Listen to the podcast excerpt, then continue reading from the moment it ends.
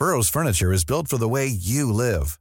From ensuring easy assembly and disassembly to honoring highly requested new colors for their award-winning seating, they always have their customers in mind. Their modular seating is made out of durable materials to last and grow with you.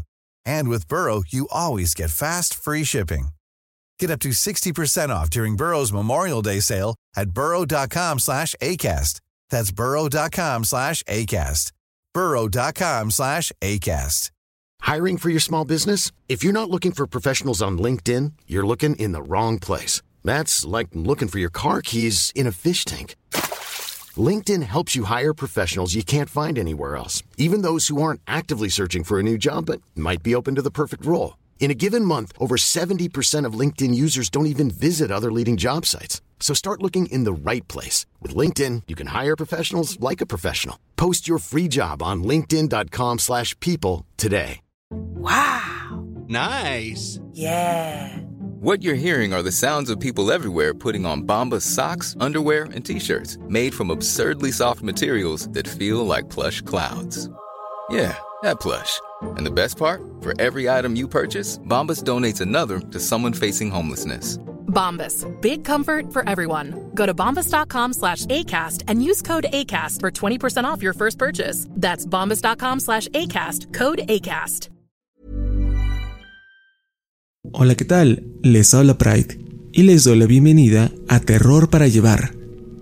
El día de hoy les traigo la tercera parte de Relatos de la Gasolinera, historia escrita por Jack Townsend y subida originalmente a mi canal el 11 de octubre del 2020. Para la fuente de la historia así como de la música utilizada de fondo, no olviden leer la descripción de este podcast o de su respectivo video en YouTube. Si quieren saber más de este universo, no olviden apoyar al autor comprando sus novelas en Amazon. Abajo les dejaré un link. Y si quieren estar al día con mis más recientes narraciones de terror, síganme en mi canal de YouTube, El Orgullo del Operador. También los invito a que me sigan en redes sociales. Me pueden encontrar como Yo Soy Pride en Twitter, Instagram, Facebook, Twitch y TikTok. No olviden compartir este podcast y mis videos, ya que eso me ayuda muchísimo. Ahora sí, los dejo con el relato.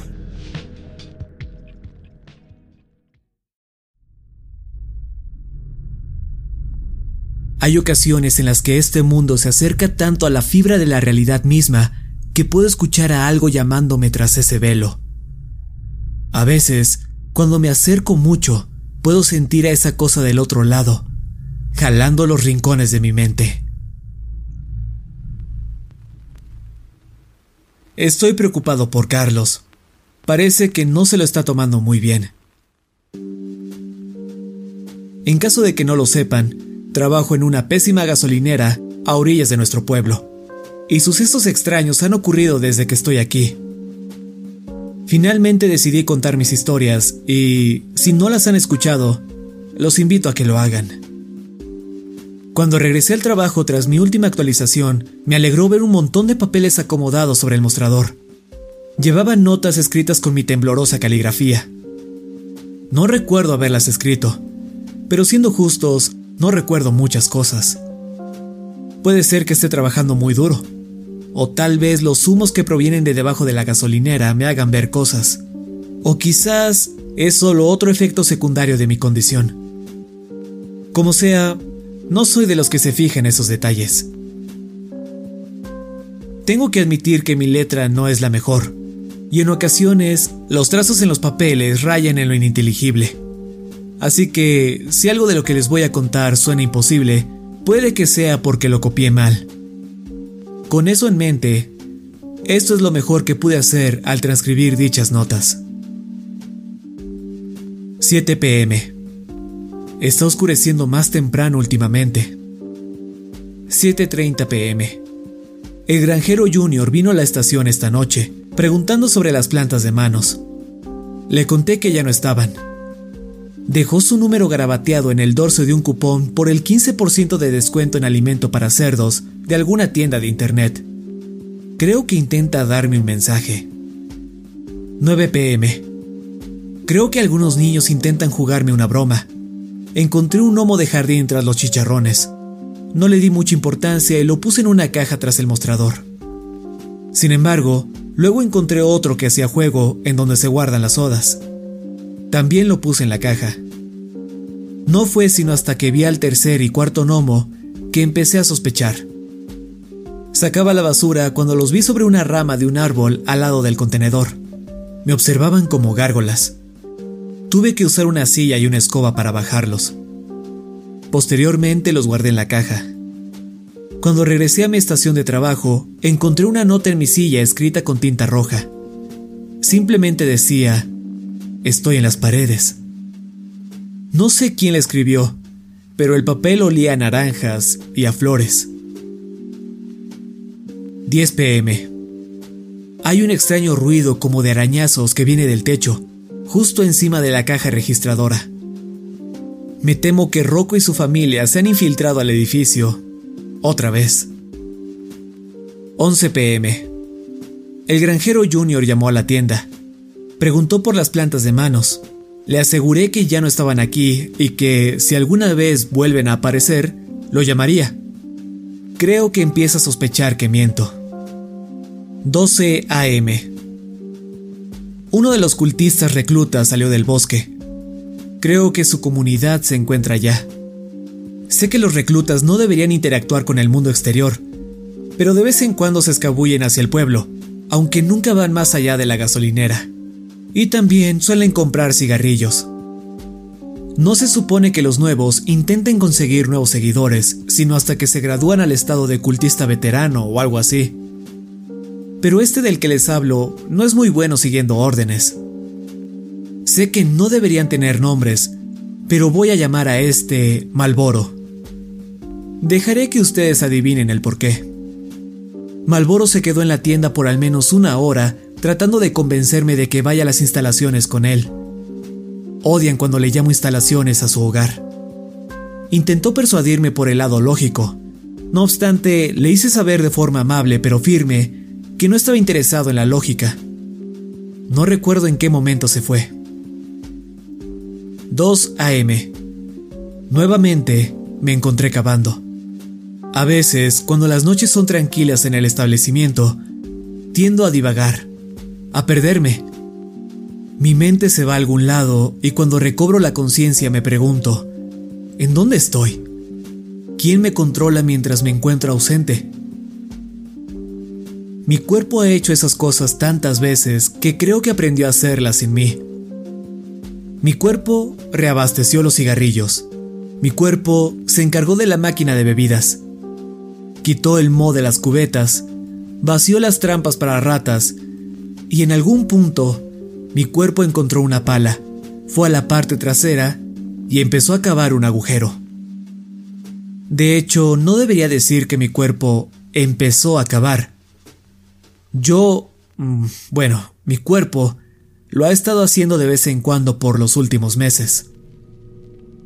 Usualmente vuelvo a mí tras haber cavado un poco. Esta vez descendí otro metro antes de regresar a mi cuerpo solo para preguntarme, ¿qué demonios estoy haciendo? 3.30 am. Acabo de darme cuenta que hay una puerta al final del pasillo, pasando el congelador. ¿Cómo es que nunca la había visto a pesar de todo el tiempo que tengo trabajando aquí?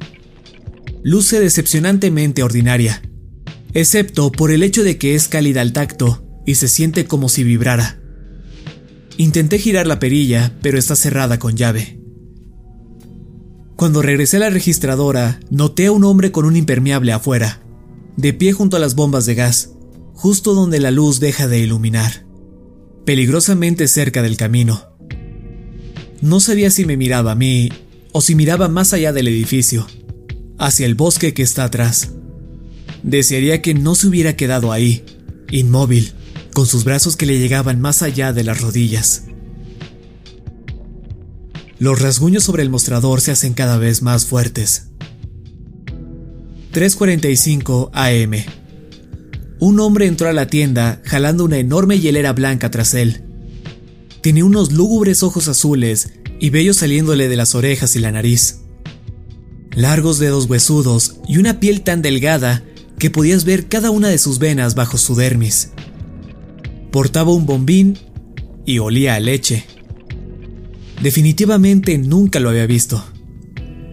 Preguntó si me interesaba hacer negocios con él. Vendía carne molida a precios de descuento, pero le respondí que a nuestra tienda no le iba bien con los productos frescos y le recomendé que mejor intentara con carne seca. Antes de partir, sacó de su hielera medio kilo de carne molida cruda y la puso sobre una envoltura de papel. Me la dio como muestra. Cuando se fue, llevé la carne al congelador, donde otro gnomo de jardín me esperaba. Puse al gnomo en la caja, junto a los otros siete. 4 AM. Carlos me acaba de contar algo muy raro sobre Kiefer. 4.30 am. Había un chico llamado Spencer Middleton, quien fue a la misma preparatoria que yo y que Kiefer. Spencer entró un año antes que yo. Sin embargo, lucía mucho más viejo y actuaba como alguien mucho más joven. Vivo en una ciudad pequeña, y las ciudades pequeñas son aburridas. En busca de entretenimiento, algunos se meten en el mundo de los chismes, otros encuentran pasatiempos más siniestros. Este último grupo suele darle algo de qué hablar al primero. Había rumores en el pueblo que decían que a Spencer le gustaba torturar y matar animales. Rumores de que los padres de Spencer y sus hermanos cerraban sus puertas por las noches cuando se iban a dormir. Y los rumores no pararon tras el incendio en la casa de Spencer, donde este último fue el único que salió ileso. Una vez vi a Spencer saltar alegre sobre una lagartija. Levantaba su mirada al cielo al mismo tiempo que reía.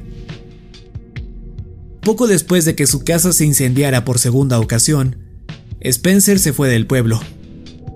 La leyenda dice que se unió al ejército. No sabía qué pensar al respecto, así que traté de no darle muchas vueltas al asunto. Hubiese sido perfectamente feliz nunca pensando al respecto otra vez. Sin embargo, tras todos estos años, me veo forzado a hacerlo, pues Spencer Middleton acaba de entrar a la tienda y compró una taza de café. Está sentado en la barra, hablando con Kiefer. Malboro regresó. Me pidió un poco de tiempo para hablar sobre su religión falsa. Odian cuando la llamo religión falsa. Le dije que se fuera. Parecía molesto. 4.45 am. Spencer y Kiefer se quedaron en sus lugares por un rato y no compraron otra cosa más que un par de cafés. Cuando por fin se fueron, se lo hice saber a Carlos. Estuvo todo el tiempo escondido bajo una cobija dentro del congelador, aunque no entiendo el por qué. Carlos me explicó qué fue lo que pasó exactamente.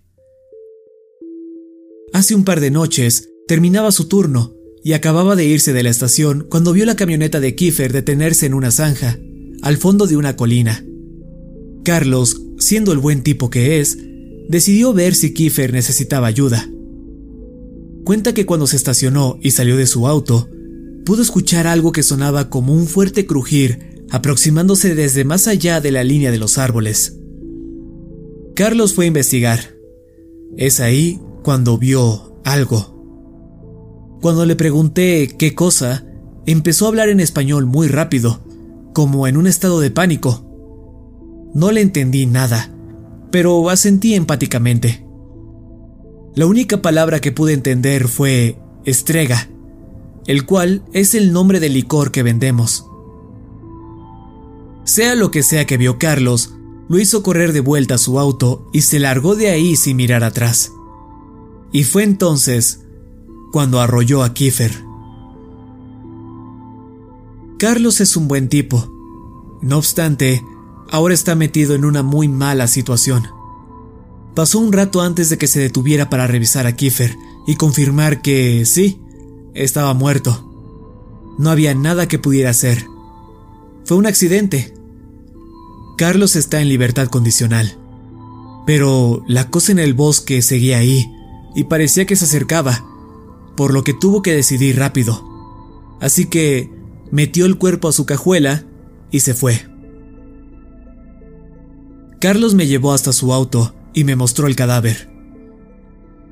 Puedo confirmar al 100% que Kiefer era el cuerpo en la cajuela. Y no solo por su inconfundible rostro, sino también por su teléfono y la cartera que llevaba consigo. 5 a.m. Me cansé de los rasguños y saqué la escalera del almacén para ver qué estaban haciendo los mapaches allá arriba. Sin embargo, en cuanto levanté una de las losas del techo, lo único que vi fue otro gnomo. Con ese llevo una docena hasta ahora. 6 a.m. El hombre del impermeable sigue afuera. El cultista volvió, demandando hablar conmigo. Insistía que, si le daba la oportunidad, vería que su raciocinio es absoluto y perfecto, y que sería un tonto si no me unía al nirvana y a la lógica perfecta que conformaban la estructura de sus creencias. Accedí a escuchar sus argumentos iniciales si a cambio le decía al hombre de la gabardina que se fuera. Una vez acordado el intercambio, me forcé a escucharlo. Honestamente, tenía buenos puntos. Pero supongo que eso es de esperarse de una forma de pensar viral, lo suficientemente poderosa como para convencer a gente normal de que abandonen sus vidas para irse a vivir a la comuna en los bosques, más allá de la horrible estación de gas a orillas del pueblo. Se llaman a sí mismos matematistas. Creen que la humanidad existe solo para cumplir dos misiones morales. Disminuir el sufrimiento y aumentar la felicidad.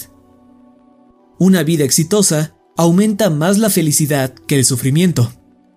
Una vida decente disminuye más el sufrimiento que la felicidad. La bondad de una persona se puede determinar por la cantidad de felicidad que sumaron y el sufrimiento que restaron.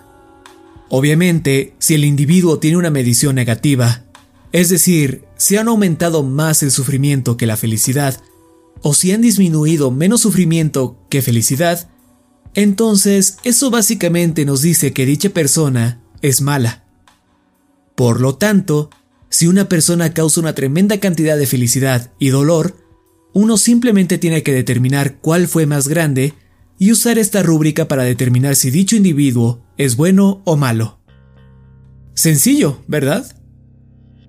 Los matematistas creen que el mundo se ha equivocado en cómo miden el bien y el mal.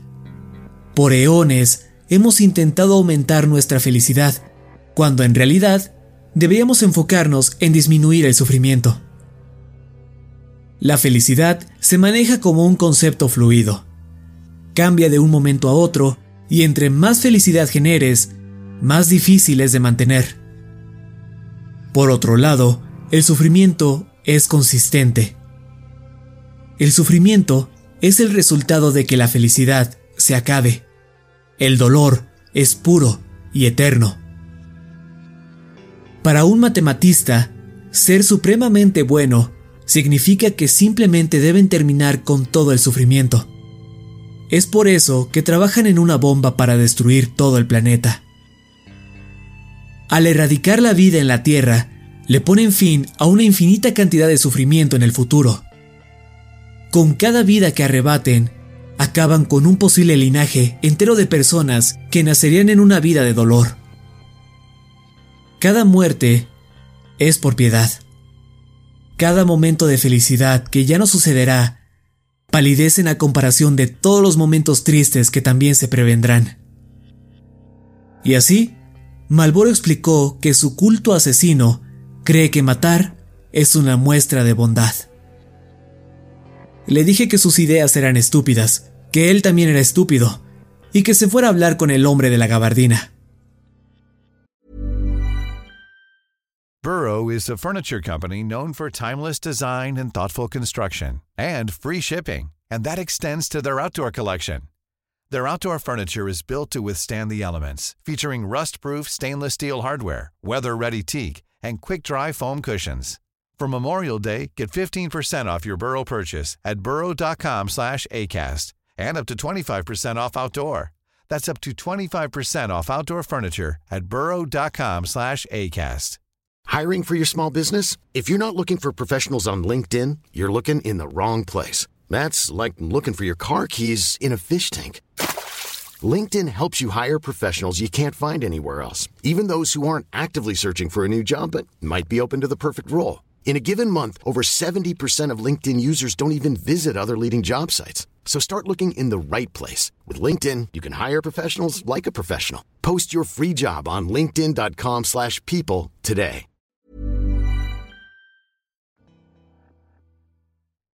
6.30 am. El teléfono sonó. Esto es extraño por dos motivos. Primero, porque no era el teléfono de línea convencional. Era el celular. A pesar de que no tenemos señal aquí afuera. Y segundo, porque se trataba de el celular. Aquel que le quité al cuerpo de Kiefer. Lo admito, estaba atrapado en un dilema moral desde que Carlos confió en mí. Por un lado, Carlos había matado a alguien. Por otro, fue un accidente.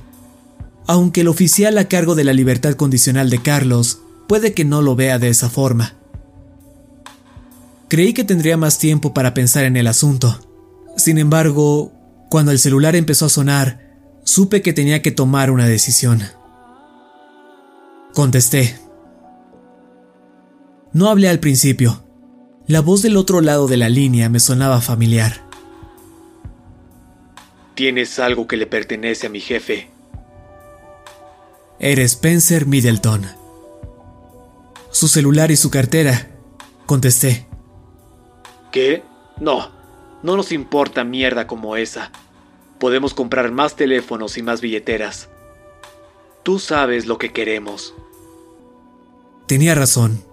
Lo sabía. Fue un accidente. Expliqué. Lo sabemos. Queremos hacer un trato. Me lo regresas y fingiremos que todo este asunto nunca pasó. ¿Podemos hacer eso? Absolutamente. 7.30 am. Carlos vino para cumplir su turno hace una hora y le expliqué el trato. No estaba muy emocionado que digamos, pero como se lo expliqué, no tiene opción. Estacionamos el auto de Carlos tras la tienda, cerca de donde crecen las plantas de manos, y nos aseguramos de no acercarnos demasiado como para que nos tomen de los tobillos. La vagoneta de Kiefer llegó minutos después. Spencer estaba al volante. Él y Kiefer bajaron sin decir palabra. Nos observaron y abrieron la parte trasera de su vehículo. Carlos abrió su cajuela. Kiefer y yo nos observamos mutuamente, manteniendo contacto visual todo el tiempo, mientras Carlos y Spencer transferían el cuerpo de un vehículo al otro. Spencer ya tenía preparada una cobija para cubrir todo. Cuando terminaron, Kiefer puso una mano sobre mi hombro y me susurró al oído. Lo hiciste bien. Luego, se fueron. Carlos empezó a llorar mientras yo regresaba a la tienda. Casi era de día, tiempo para que el nuevo empleado empezara su turno. 8 a.m. El nuevo se ha retrasado y se me hace tarde para el almuerzo. Le saqué provecho a mi tiempo extra en el trabajo, poniéndole precios a los gnomos de jardín. Los registré como artículos varios, a 10 dólares cada uno, y ya vendí un par. Soy muy buen empleado. 8.30 am. Fui al baño y vi a un hombre de pie, con sus pantalones en los tobillos. Llevaba puestos unos boxers de cuadros blancos y rojos, y un sombrero de vaquero. Sonrió al verme, y solo dijo en un tono cantado, Vamos, viejo, vamos. Aproveché la oportunidad para preguntarle algo que me carcomía la mente. ¿Sabes si todo va a estar bien? El vaquero del baño lo pensó por un momento. Se subió los pantalones, se ajustó el cinturón y me pasó de largo con las espuelas chocando contra el piso. Cuando estuvo a mi lado, se detuvo por un segundo y simplemente dijo, Lo aprecio. Luego, se fue. Honestamente, no tengo ni idea de qué significa eso. Y estas son todas las notas que encontré en los papeles, pero seguiré con este diario. Creo que es una buena forma de registrar cronológicamente todos los acontecimientos raros que ocurren en la estación. Puede que incluso ayude con mi condición. ¿Quién sabe? Puede que regrese y escriba un poco más. Hasta entonces, creo que esta historia continuará. Oh sí, una pequeña actualización. Decidí dejar fuera la parte en la que revelaba el número y dirección del granjero Junior. Además, alguien me dijo que Estrega ni siquiera es español. Le pregunté a Carlos al respecto cuando vino hoy a su cuarto turno. Él se me quedó viendo confundido y me dijo que no habla español. En fin, hasta la próxima.